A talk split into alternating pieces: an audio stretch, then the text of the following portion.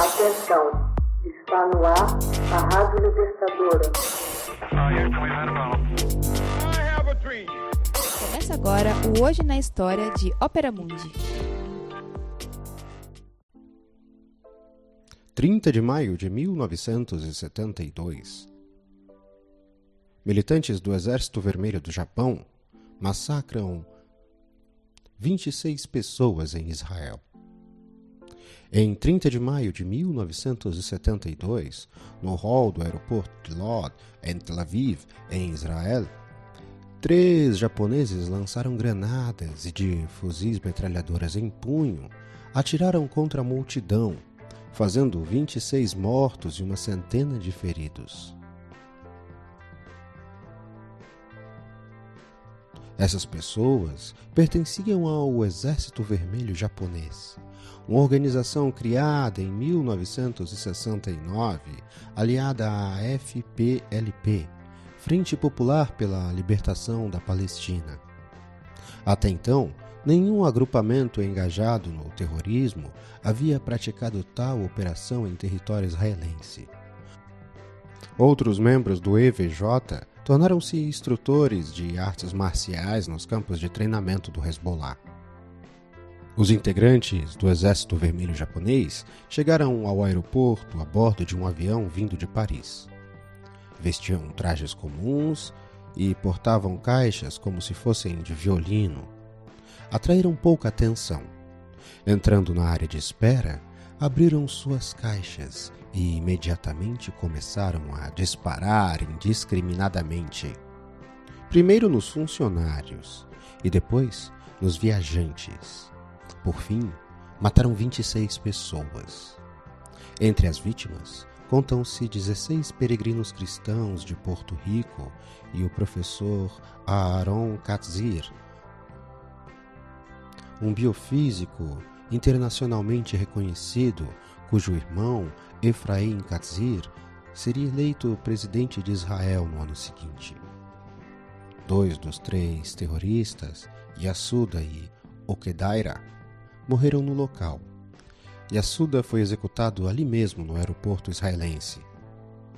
E Okedaira, depois de lançar granadas e atirar nas pessoas que aguardavam o embarque no avião de El Al, detonou uma granada junto ao seu próprio corpo, cometendo harakiri. O terceiro, Okamoto, ficou severamente ferido, mas sobreviveu, sendo sepultado pelas autoridades israelenses.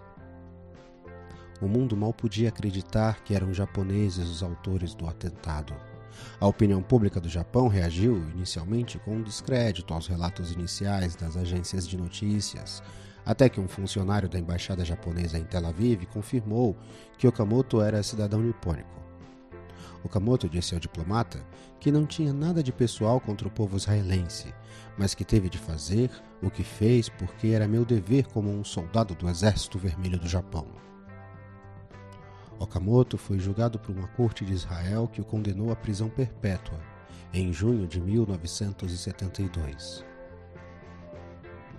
na carta em que reivindicou a responsabilidade pelo massacre realizado pelo Exército Vermelho japonês, a Frente Popular pela Libertação da Palestina afirmou que o ataque era uma represália e uma vingança à chacina de Dair Yassin de 1948, perpetrado pela organização Irgun Zvai Leumi, comandada por Menachem Begin,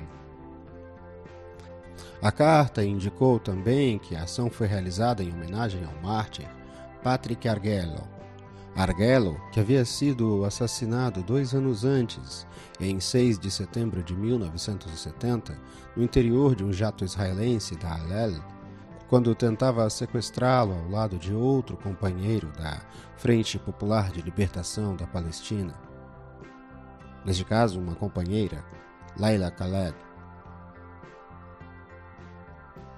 Okamoto foi libertado em 1985, com outros mil prisioneiros numa troca com os soldados israelenses capturados. Resolveu fixar residência no Vale do Becar, no Líbano. Foi preso novamente em 1997, mas em 2000 foi-lhe concedido o status de refugiado político no Líbano. Outros quatro membros do Exército Vermelho do Japão, presos na mesma época, foram extraditados para o Japão. Em junho de 2006, uma iniciativa legislativa do Parlamento do Porto Rico, de autoria do senador José Gariga Picon, fixou o dia 30 de maio como dia de recordação do massacre de Lod. Hoje na História, texto original Max Altman, edição Laila Manuelle, narração José Igor. Você já fez uma assinatura solidária de Opera Mundi? Fortaleça a empresa independente.